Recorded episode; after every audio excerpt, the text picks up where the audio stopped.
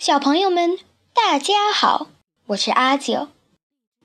今天我要给大家念巴金先生的散文《海上生明月》。四周都静寂了，太阳也收敛了它最后的光芒，炎热的空气中开始有了凉意。微风掠过了万顷烟波，船像一条大鱼，在这汪洋的海上游泳。突然间，一轮红黄色大圆镜似的满月从海上升了起来。这时，并没有万丈光芒来护持它，它只是一面明亮的宝镜。而且并没有夺目的光辉，但是青天的一角却被它染成了杏红的颜色。看，天宫画出了一幅何等优美的图画！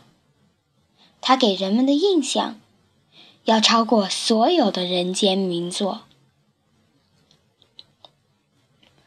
这面大圆镜越往上升。便愈缩小，红色也愈淡。不久，它到了半天，就成了一轮皓月。这时，上面有无际的青天，下面有无涯的碧海。我们这小小的孤舟，真可以比作沧海的一粟。不消说。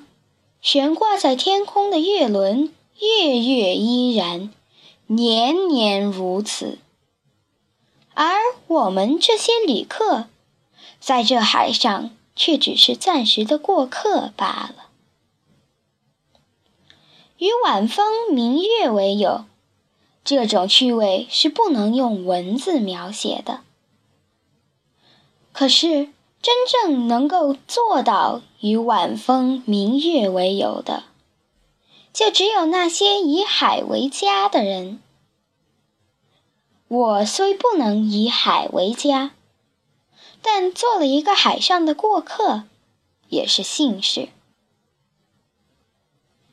上船以来，见过几次海上的明月，最难忘的就是最近的一夜。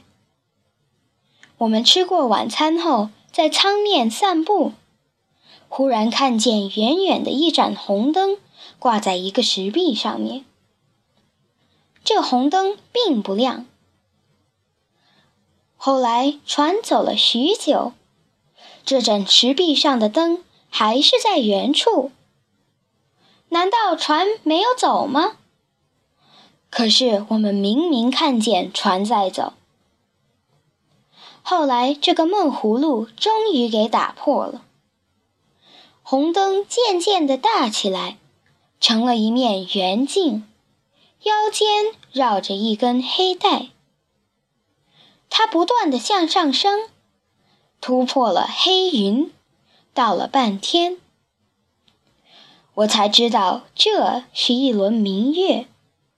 先前被我认为石壁的。